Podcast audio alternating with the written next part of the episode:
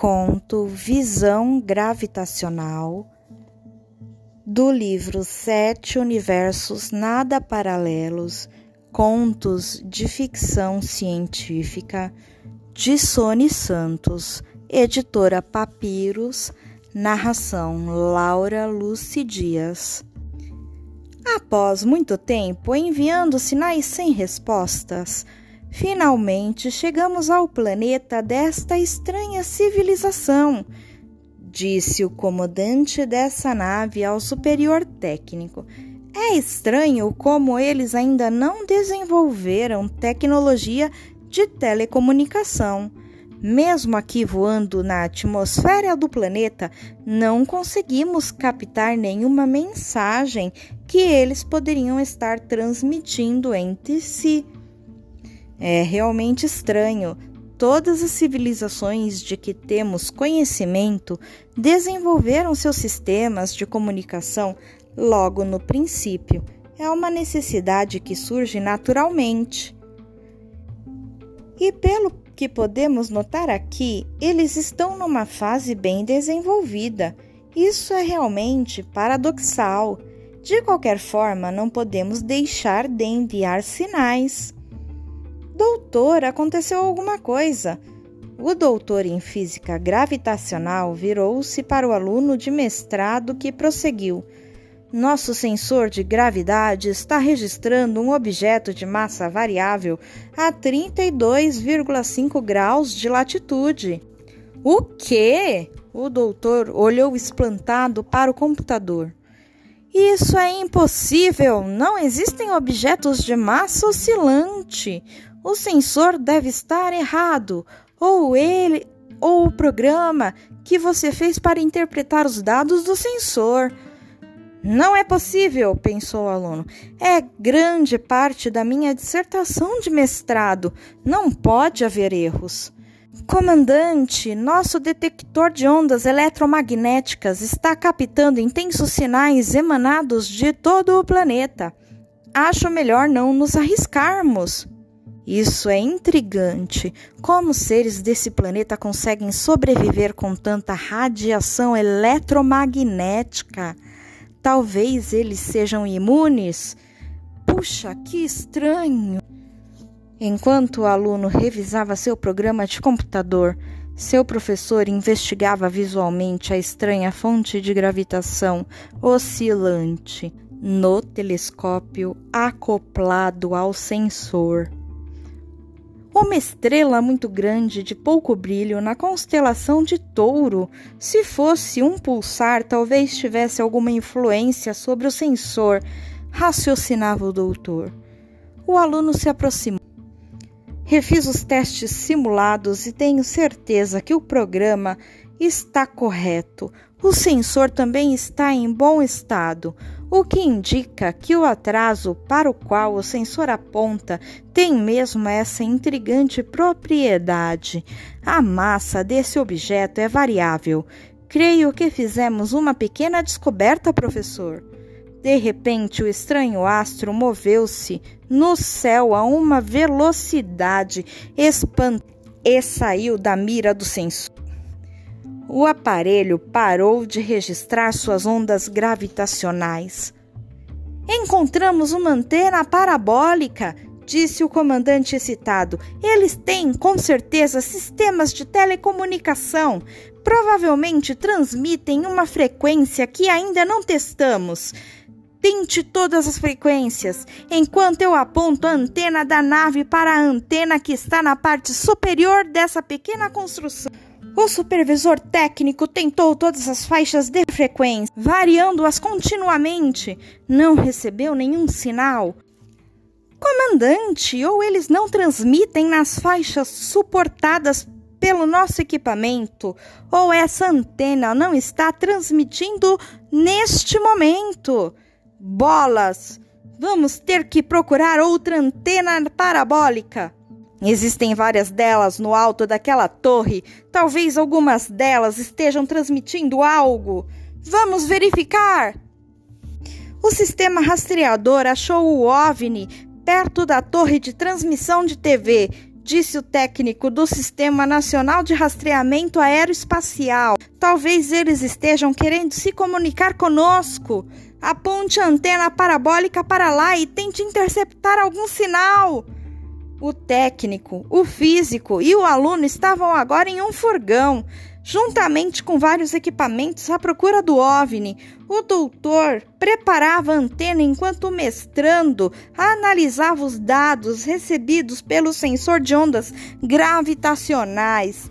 Aquela nave deve estar com algum problema muito sério. Sua gravidade oscila cerca de 22 mil vezes por segundo. O comandante observou. O nível de radiação eletromagnética aumentou quando nos aproximamos dessa torre. O metal com que ela é feita deve ser radioativo. Devemos nos afastar. Bom, iremos encontrar outra antena por aí, comandante. Veja, há uma antena apontada para nós em um daqueles veículos massivos lá dentro. Veja, há uma antena apontada para nós em um daqueles veículos massivos lá embaixo. Vamos transmitir alguma coisa, talvez eles estejam intimidados. Lá vai nossa mensagem, vamos transmitir com bastante potência para que possam recebê-la. Caso seus equipamentos primitivos sejam pouco sensíveis. Doutor, o problema daquela nave aumentou violentamente. Seus ocupantes não podem resistir às variações tão fortes de gravidade. É incrível, respondeu o professor. Nossos aparelhos não detectam nenhuma variação na sua forma. Como isso pode ser? Mas, professor, veio o aluno, não seria possível que sua massa variasse sem que sua forma variasse? Não sei, parece improvável. O professor pôs a mão no queixo e ficou pensando, olhando para o objeto. Bom, acho que eles captaram, disse o comandante. Vamos agora ficar na escuta. Eles podem querer enviar alguma resposta. Sugiro que antes enviemos sinais em outra frequência, comandante. Talvez numa frequência mais baixa. Seus equipamentos podem não estar suficientemente desenvolvidos para captar a frequência que tentamos. Vamos então reduzir a frequência à metade e depois ficaremos na escuta. Professor, o sensor passou a captar ondas gravitacionais de 11, de 11 Hz. O técnico, já cansado, desistiu. Já procurei em todas as frequências eles não estão transmitindo nenhum sinal, nenhuma onda eletromagnética, a não ser que eles usem uma frequência que não está na faixa com que nossa aparelhagem trabalha. Então transmita nossos sinais, sugeriu o físico. Talvez eles sejam tímidos. Vamos esperar a resposta. Ok, comandante. Encerraram a transmissão e aguardaram alguns instantes ansiosos.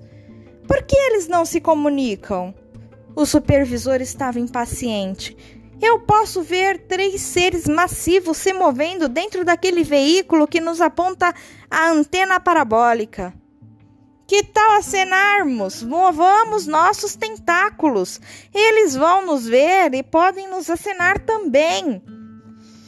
Estavam se agitando quando um aparelho começou a apitar.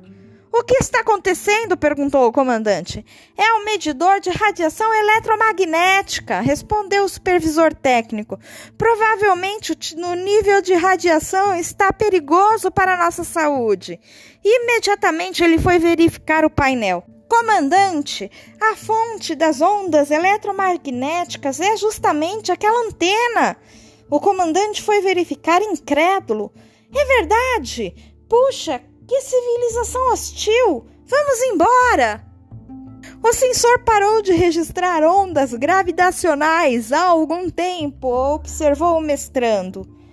E até agora eles não estão enviando resposta, completou o técnico. Talvez se usássemos outra frequência. Espere, interveio o físico. A máquina está se movendo! Os três observaram o OVNI se afastando àquela mesma velocidade espantosa observada anteriormente. Professor, eu acho que eles consertaram a nave.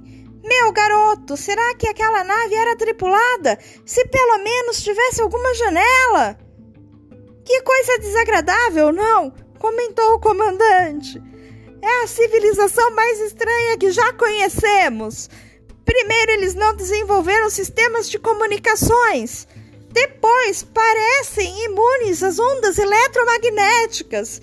E o pior, eles chegaram a desenvolver antenas parabólicas, mas em vez de usá-las para comunicações, usam-nas como armas eletromagnéticas. Aquela torre deve ser um grande sistema de defesa territorial. Não entendo como eles puderam progredir tanto sem ter criado um sistema de telecomunicações. Eu continuo intrigado com uma coisa, comandante. Se eles estavam nos observando, porque eles não nos viram a cena. Nossa nave é completamente transparente. Aquele veículo também. Isso me dá uma ideia. Talvez esses seres não tenham desenvolvido a visão. Talvez eles não enxerguem a gravidade como a gente. E talvez eles nem saibam que existe a gravidade como a gente. E talvez eles nem saibam que existe a gravidade. Isso explica porque eles não desenvolveram um sistema de telecomunicações.